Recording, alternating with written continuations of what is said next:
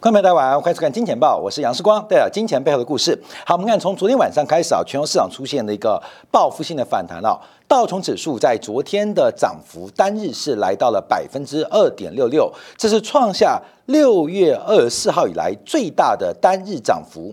今天亚洲股市包括台北股市是全面性的大幅的喷出跟反弹啊。好，那我们就要观察第一个指标啊，非常感谢呃所有呃支持视光跟支持金钱豹团队的观众朋友，我们昨天呢这个首播直播的人数啊创下了历史的新高。那大家啊，常常给世光啊，在风险票当中给我一个名称，叫做空头总司令啊，空头总司令。所以很明显的啊，在看直播首播的时刻当中啊，呃，这个人数可以作为一个非常重要市场情绪指标。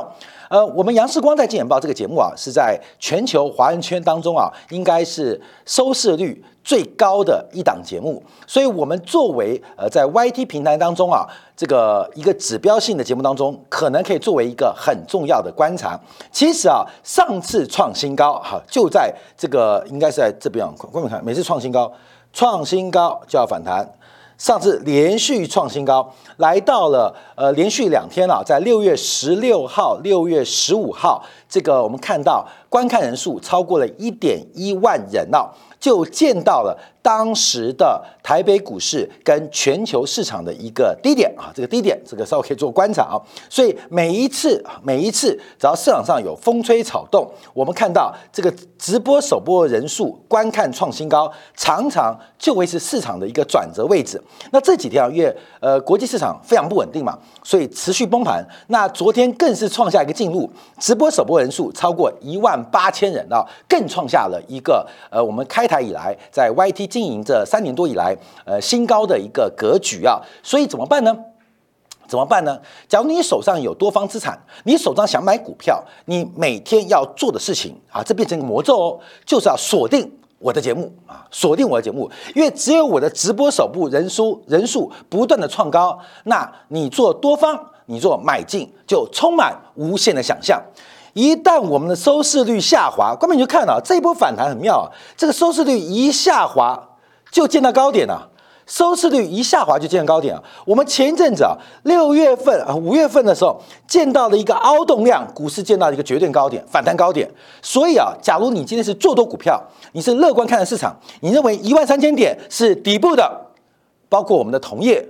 包括我们的金融圈朋友，包括一般投资人，你每天唯一做的事情就是锁定金钱豹的首播跟直播，因为这个指标实在太准了啊！我跟大家分享很多。以前我在东森啊，在做节目的时候，因为我们特别强调注意风险啊，value at risk 啊，风险跟利润。是永远平价的，所以注重风险，所以大家常常给我呃冠了一个空头总司令的一个名号，也没有关系。可是对于做多投资人，你不用去拜财神爷，也不用拜土地公，你每天只要晚上准时打开 YT，搜寻杨世光在金钱报，那就会宝贝保护你啊，呃庇佑你啊，呃发大财。所以观众，你现在可以看到我们底下直播人数哦。你现在看到，所以这个反弹会持续多久啊？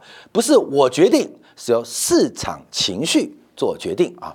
昨天啊，我们做这个节目当中，有非常多的一些专业的观众给我们很多的一些指教。第一个就是我们昨天啊，在节目进行过程当中，视光在这个演讲的过程当中有些出错，包括对瑞士信贷这个系统性重要银行的分类啊，哦。讲的这个不正确啊，很多观众友给时光很多指正，那我们虚心接受，也会下次啊避免这种错误。那另外像一个粉丝啊，Stanley 啊，他做了很多，他提留了很多言啊，包括寿险业的像这个 Year Curve，还有包括了是利率交换的一些观察啊，补充了很多专业上的一些观察的重点啊，所以我们很多观众基本上水准很高，这就是我们特别乐见的聊天室的一个讨论环境。当然啊，有一些对批评指教，譬如说视光太。蒋世光太多夹带政治立场，关没有？这就要给你上课了，就要给你上课了。好，关没有？我们看另外一张图啊，这是我们金钱报首创的。你知道股市是怎么影响选举的吗？你知道政治是怎么干预股市的吗？这张图啊，我们再给大家看一下，因为最近不是台湾地区要选举吗？台湾地区不是要选举吗？好，关没有？这台湾历年来很特别的变化，只要是涨的，民进党就会胜；只要是跌的，国民党。就会胜，所以我们看一下，从两千年前啊，包括李登辉当时竞选台湾地区的领导人，跌当选。两千年涨阿扁就当选。两千零四年跟两颗子弹没有关系，只要是涨就当选，只要跌国民党当选，只要涨就民进党当选。所以，我们今天颜色变了，国民党其实是绿色的，民进党其实是红色的。所以，只要涨，民进党就当选；只要跌，国民党就当选。啊，关键是历史从来没有变过哦。但我们今天本来还另外一张图啊，就针对台湾地方选举、县市首长、五都选举，同样跟股市做配合，其实一样的概念。所以这个市场的情绪跟投票的结果高度正相关。只要是涨的，民进党获胜的可能性几乎是百分之百；只要是选前是跌的，国民党获胜的几乎几率几乎是百分之百。所以今年啊，在选前的这半年当中啊，这个台北股市跌得够惨，我们已经可以预测十一月份的选举结果。所以怎么办呢？怎么办呢？假如你支持蒋万安的人，你一定要把股票卖光，而且要放空台股。所以支持蒋万安的人要卖股票。那支持陈时中的人怎么办？要看金钱豹。没押韵，押韵因为金钱豹是反指标嘛，嗯，看金钱豹的人越多，基本上那股市就会越涨。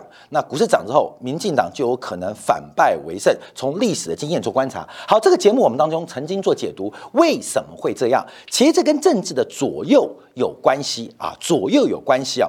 所以为什么股市涨的时候，民进党容易选？那为什么股市跌的时候，国民党容易选，容易会？胜利啊，这个基本上我们曾经解释过，所以你只要记录结论啊，只要结论。所以，假如支持蒋万安，你要卖股票；假如你是支持陈时中，你就要看金钱豹啊。后面就两种选择啊，所以应该蔡英文啊，他最近啊这个焦头烂额啊，面对这个民进党的选情啊非常不利啊，他应该请我去当国师啊，我就给他讲怎么做啊，怎么做。好，我们看到这选举结果。好，为什么讲这张图啊？因为常常有粉丝啊说，我们把这个政治带进来。我要提到这个社会运作就是生产的工具、生产资料、生产工具跟生产关系。生产这个资料、生产原料了，就叫原料；生产的器具、生产的工具、生产的关系，它是形成的一个架构。而这种这个生产关系，它会形成一个社会的底层结构，而底层结构会影响到顶层结构，包括了政治。包括了宗教，甚至包含艺术。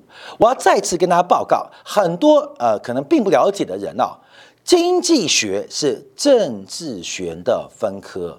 我再强调一次，你去台湾大学看一下，台湾大学的商学院就台大管理学院呐，有没有经济学系？没有，经济学系是跟政治系摆在同一个学院。很多学校，包括美国常春的联盟哦，你注意哦，商学院是没有经济学系的，而经济学系通常是跟政治性绑在一起。讲经济要不要讲政治？讲政治要不要看经济？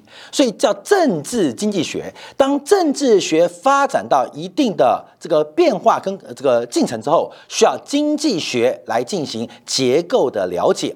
所以不懂政治的人就不懂经济。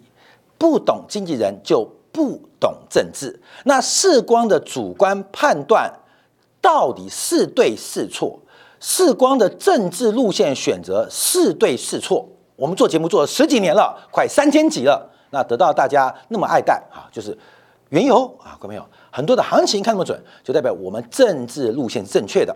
所以我常提到，我做节目啊，我们也挑观众。假如你不想看，你就转台啊！不想看转台，除非你是要支持陈时中的，支持民进党，你就把它关成静音，但不能不能不能关掉哦，因为我们收视率一掉啊，基本上这个股市就要跌了啊，股市跌了，民进党选不上，所以你支持民进党，你可以不听我的声音，把它关到静音，但你就看着啊，看着啊，基本上你就看着，所以你不喜欢我没有关系，你可以看很多，这个世界有非常多的财经栏目，你不用在这边那么痛苦的收看。还有人讲讲废话，刚为这句话，我特别请我们小编把我们之前要打口白，把字数给算出来啊。一般人的语速啊，大概是每分钟一百八十字到两百二十字。我们以前做电视台的主播，要求是每分钟一百六十个字啊。所以注意到，所以一般人讲话的语速是每分钟一百八十个字到两百二十个字，电视台主播是一百六十个字。我们刚刚啊实测一下，视光的语速是每分钟两百八十个字，也就是我的语速是一般人大概将近一倍。所以，我们节目。有一半是废话，也请你多包涵，因为那另外一半不是废话的，足够让你享用啊。对于财经市场的理解，那甚至那一半废话是要帮助你理解另外一半专业的一个观察，所以跟大家特别做说明啊。所以第一个感谢大家，呃，在这段时间不断的支持啊，让我们的首播人数。直播人数再度刷新一个新高啊！那当然，这个一点八万是不是新高啊？是不是新高？那台北股市是不是低点啊？那就看直播人数能不能再创新高。所以台北股市是买点，由各位做决定啊！各位看官们，你们做决定。那我也特别提醒，经济跟政治是绝对分不开关系的，所以呃，跟大家特别做报告。好，那我们看一下为什么我们能创新高啊？我们不是空头总司令吗？嗯，我们先大家。回应一下过去五天我们做的节目，我们今天之所以成功，看没有？每天面对市场价格的波动，其实是非常非常严峻的挑战。实践是检验真理的唯一标准。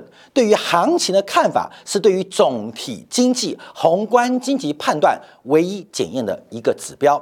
常常有人讲，十个经济学会有十一种结果，什么原因？因为它对于市场的行情没办法做实质有意义的一个应用或观察。所以，我们做这个节目啊，其实压力非常大。关键为什么？因为我们不是空头总胜利吗？那今天大涨，那不就打脸了吗？还好。还好，还好，非常好。我们养了一只金钱鼠，告诉我们这事情可能跟大家想的不一样。所以昨天节目我们特别提醒大家注意到，瑞士信贷也好，英国的国债、养老金风暴也好，可能会出现。短线的利空出尽，好，这个是其来有致的。我们就要回顾一下上礼拜三跟礼拜四的节目啊，我们非常非常骄傲啊。我们基本上要回顾，为什么回顾你才懂得怎么看金钱报？我们先看到上礼拜三啊，九月二十七号，九月七号，当时股市大底啊，可是我们是从两年期国债收益率特别做掌握，就是啊。我们要预期别人预期的预期啊，这是我们的口白。我们在预测别人预期的预测的时候，假如两年前殖利率在九月七号没有突破九月二十六号高点，就是四点三六，四点三六，我们就要特别注意到这一波美联储的升息天花板可能要碰到了四点二五啊，四点五就是四点二五形成了一个共识。这个节目现在你去翻。九月七号节目，我们特别把市场的预期做出了一个判断。当然，我主观不认同这个预期，可是我们客观的要接受这个预期跟共识的产生。巴菲特讲得好，股票价格像个体重计一样啊，越多人踩，越多人形成共识，股价就往那个方向发展。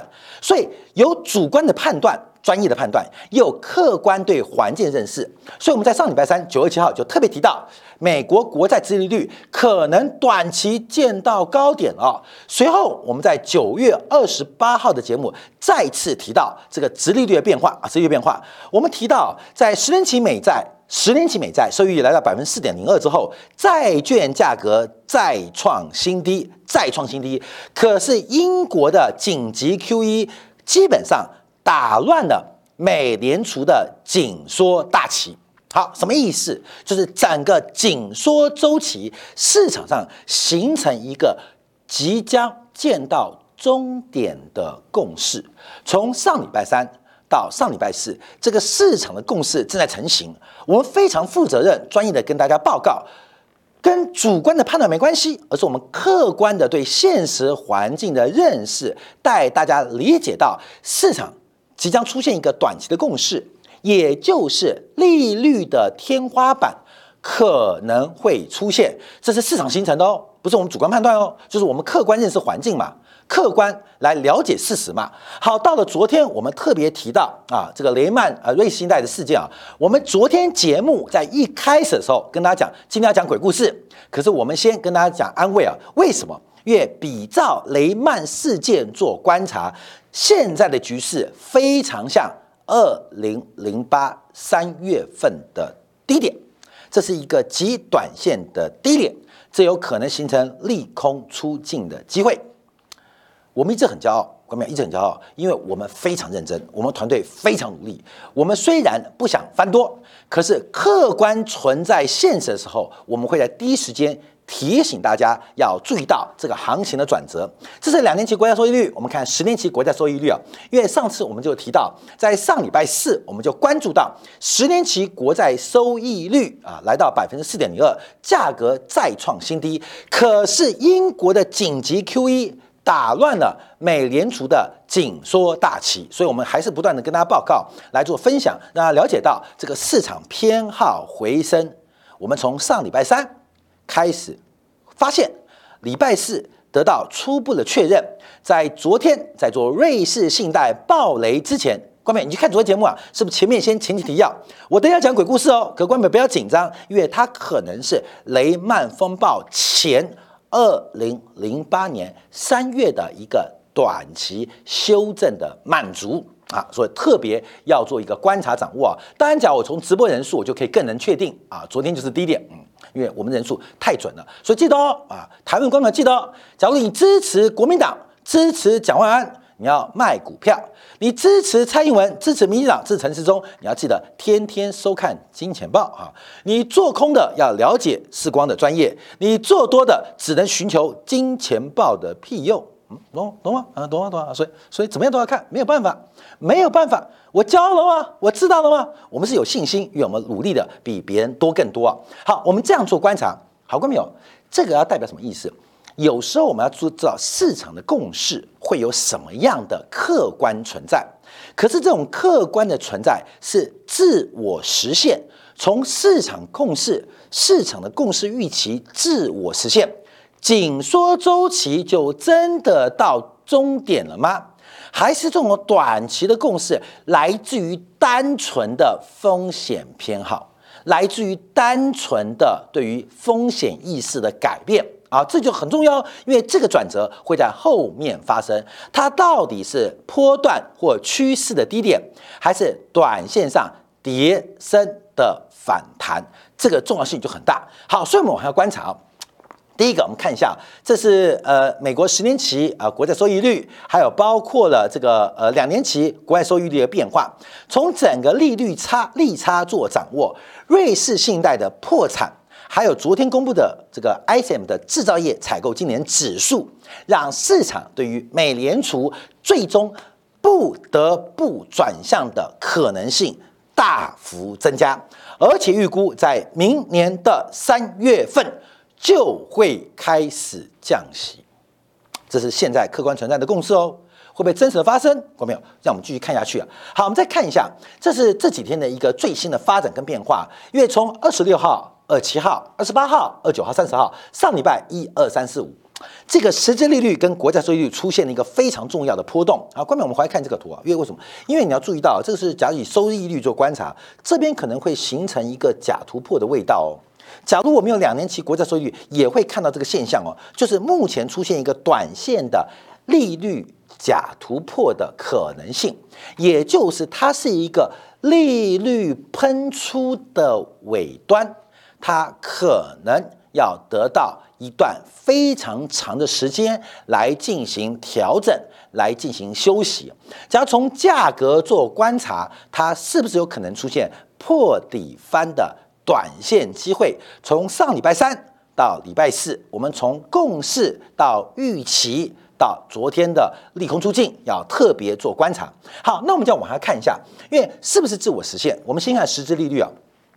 因为昨天啊，美国国债收益率啊，不管两年期、七年期、十年期都在反弹，价格反弹，利率走低。但特别注意到的是，实质利率大幅度的压回，实质利率出现非常明显的下滑，非常明显的下滑。我们光把实质利率给捞出来做观察，在二零二二年九月三十号见到高点，实质利率来到了百分之一点六八之后，在短短的三个交易日。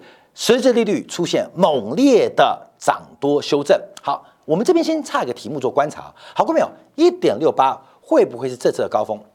一点六八会不会这次高峰？因为我们回来观察啊，美国啊在二零零八年之后，实质利率长期是在百分之一点五、百分之一，甚至是负利率的环境，实质利率哦，实质利率哦。而这一次的利率正常化，的确创下了两千零八年以来最高，而且它上升的斜率非常的陡峭。可是离美国的正常水平百分之三、百分之二点五还有一段非常大的空间，所以我们要倒算哦。假如美国的实质利率会来到未来百分之二到百分之二点五的正常化水平，通胀预期会维持在通胀预期是长期啊，因为代表是全球生产力啊，大概是在百分之二点二到百分之二点六。好，注意哦，这是实质利率，刚才是实质利率啊，这个实质利率，这个是通胀预期，这两个加起来，这两个加起来，我认为十年期国债的 minima 是四点二，百分之四点二的收益率，这是到四点零、四点零三了，就几乎到高点了，maxima 会到百分之五点一，所以现在啊，进入了十年期国债收益率的低标，低标。啊，正常化的低标，可是可能还没到哦。为什么还没到？等一下，我们在今天的部分哦，特别要讲的这个紧缩周期真的结束吗？那衰退周期会开始吗？啊，等会做解释。所以，我们先从这边观察，岔出去啊，让他了解到，因为这一加一等于二的问题嘛，一加一等于二问题。所以你想知道二，就是国债收益率还不走高，你就把那两个一给拆出来，一个是通胀预期，一个是实质利率。通胀预期有长期美国生产力的观察，假如你是。美国控，你超越美国的，那这个数字只会更高，不会更低。假如你看衰美国，这数字只会偏低，不会更高啊。随便你啊，关没有？你自己做判断呢。所以我讲，我们给的这些 range 啊，基本上你可以做自己的主观判断。你可认为中美之争，美国必赢，好过没有？那美国的通胀预期一定会接近顶峰。中美摩擦，中国必胜啊。那基本上美国的通胀预期。实质的长期啊，可能偏低，随便你判断，随便你判断，这个很妙，随便你判断。那实质利率的正常化过程，哈，一样来哦。所以很特别啊，因为这次我们讲中美美联储的紧缩，其实很重要，是一场金融的割喉战，割喉割到断啊。所以美国的紧缩，我觉得主要的目标就是打击中国的资本结构，跟打击中国的资本存量。所以它应该比较更高，所以我跟你讲哦，所以政治哦，说我抽奖台湾啊非常变态啊，非常变态啊，非常变态。假如你认为美国会赢，美国的国债收益率应该随随便便在百分之五以上，股票就跌歪了啦。假如认为中国会赢，那基本上这个指标会现在接近低点，所以我才讲啊，观众需要被教育啊，甚至被挑选，因为有的教育不了的，你知道吗？没有办法，意识形态产生的，你就滚呐，不要看了啊，不能不看，不看的话股票会跌。好，那你就不要听声音，你就把它摆在旁边，摆在枕头底下，看了我讨厌。所以你知道很变态吗？又觉得有一群人啊，像民进党人，又觉得美国会赢，又觉得股票要涨，这是做不到的事情嘛。因为你说这指标观察，所以根本我们讲话很快，因为我每每分钟讲两百八十个字，你自己慢慢解读啊。你还有人很变态，用两倍速收看。所以你会等于每分钟听到五百六十个字啊，六百四十字啊，基本上那就你也够变态，你耳朵也够好了。那为什么我们不打口白？越打口白越视光数字太字数太多啊，所以口白不好打。好，这次我们讲题外话啊，让知道了解美债收益率其实可能还没有见高。可能还没有见高。好，那我们现在拉回来观察。那先讲完实质利率出现转折，从上礼拜三到礼拜四的一个关注，到昨天的利空预期。好，谁对实质利率最敏感？金融属性越高的资产越敏感嘛。所以昨天我们看到反弹第一名的就是白银啊。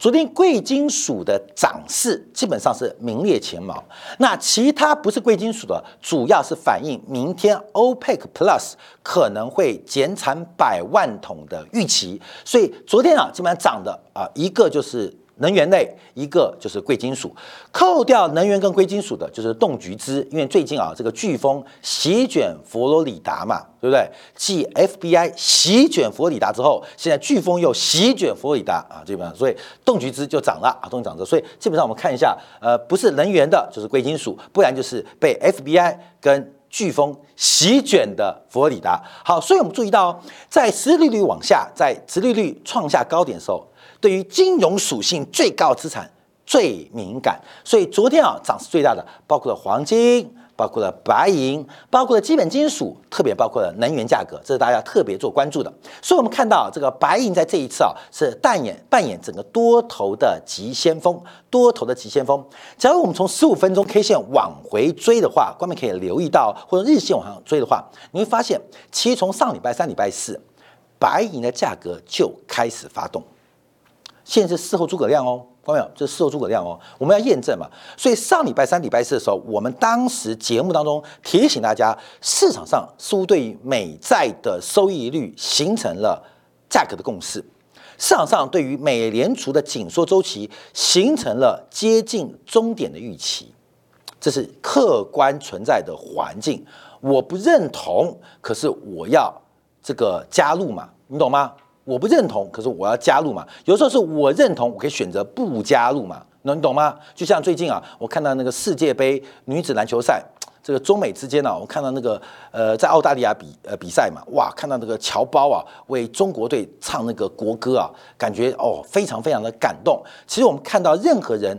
对于他自己国家的爱好，都值得让大家敬佩啊，敬佩。所以这是中美的摩擦，让海外的中国人对于祖国的支持更加的强烈。哎呀，我跟你讲，故意讲这些话，有人听了耳朵就不舒服，留言就开始骂我了，填空填空填空，我故意的，嗯，让你不舒服啊，赶快不能转台，赶快把你的手机、把你的电脑、把你平板摆到。枕头下啊，枕头下啊，记得赶快枕头下，对不对？枕头下，你看，你把虽然你听着不舒服，嗯，起来，起来，起来，起来，起来，好，可好。白银的价格其实跟我们现在观察，就从礼拜三、礼拜四开始起涨，所以这一波的预期有多强，这波共识会怎么成型？好，我们马上看一下，因为预期跟共识会不会自我实现？今天有个指标，哦早上啊，北京时间十一点三十分，澳洲央行加息了。而这次的加息有点令大家意外，因为市场本来预估会加息五十个基点，就加息零点五个百分点，最终只加息了零点二五个百分点。背景是澳洲加息啊，已经这个次数啊，已经创下近三十年最多的一年，今年就加息了六次，加息了六次，所以未来会不会加息也会。可是我们看到澳大利亚、澳洲央行五眼联盟之一，基本上。有点加不动了，有点紧缩周期到尾声的味道。好，看到没有？这加大了市场对于紧缩周期见顶的预期自我实现啊！这是呃，这个呃，我们看到澳洲央行的一个关注，这早上的新闻啊，这蛮具有指标性的哦。所以这个预期会自我实现，共识会自我实现。好，我们再往下看啊，这是 Fortune 财富杂志啊，他把这个联合国的警告拿出来啊，联合国警告。过度的政策选择可能会引发比两千零八年更严重的经济衰退。联合国的贸易发展会议在十月一号周一发布的年度全球贸易预测警告报道报警警报告中警告啊，警告报告警告，除非我们迅速改变发达经济体当前的货币跟财政紧缩政策，否则否则世界正走向全球衰退跟长期停滞，长期停滞。所以我们看到联合国出来讲话了，光淼那就很简单嘛。联合国讲话，你问美国听联合国的，还是联合国听美国的？我就想嘛？联合国警告，联合国是超度大家啊，你懂吗？美国是我管不到，联合国管各国，就偏偏管不到美国偏偏管不到美国，你懂吗？啊？所以联合国警告是说，因为我管不住它，所以大家自己好自为之啊。我们这样做观察解读。好，因为时间关系啊，我们就可能不能解读这个报告，因为它这个报告是这个封面是分裂的世界中的发展前景、全球混乱跟区域反应。那特别提到了全球经济增长已经出现了一个失速变化，因为跟长期的均值、长期发展的趋势出现新冠疫情之后脱钩的变化，尤其是发达国家或。新进新兴工业国家居团体的这个经济体当中，这二十个国家当中，仅仅只有三个没有出现产出缺口，代表未来在明年度经济出出现衰退跟下滑的可能性极大啊，极大。另外，债务的压力也有可能在这一次的紧缩跟美元大幅转强产生巨大的金融风险。那从整个货币政策的传导，从单纯的方程式传导，什么 MV 等于 PT 啊，货币方程式嘛。从原来的线性传导，经过两千零八年之后，全球金融工具跟这个金融关系的嵌套越来越深，影子银行差得更深，对于经济货币政策的影响跟传导带来了非线性的冲击啊！我们就只能再讲到这边啊，关明月这个时间不够，所以我们就观察最后，最后好，关明最后。礼拜一，在全球反弹之际啊，反弹之际，这个全球最大的这个对冲基金桥水的创办人达里欧，达里欧，因为达里欧啊，基本上他的看法跟我的看法不太一样。我认为现金为王。达里欧过去两年一直认为现金是垃圾啊，对，到底达里欧对还是时光对？不客气来讲，不是，你就看谁先认错嘛。在我快要认错的时候，他先低头。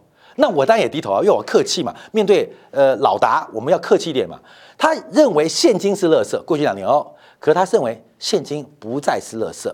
为什么？因为按照现在利率跟美联储的资产负债表观察，现金现在基本上几乎是中性的，虽然不是非常好的交易，也不是非常糟的交易。所以目前现金的报酬就是短期利率是非常合适的。其实这句话我们可以去研究哦，因为他提到了当货币变成中性的时刻。中性利率来了吗？实质利率进入中性利率的时候，会变成什么样的结构跟环境？这我们后面再做一个讨论。好，那我们就验证为什么他犯错啊？为什么他犯错？看没有？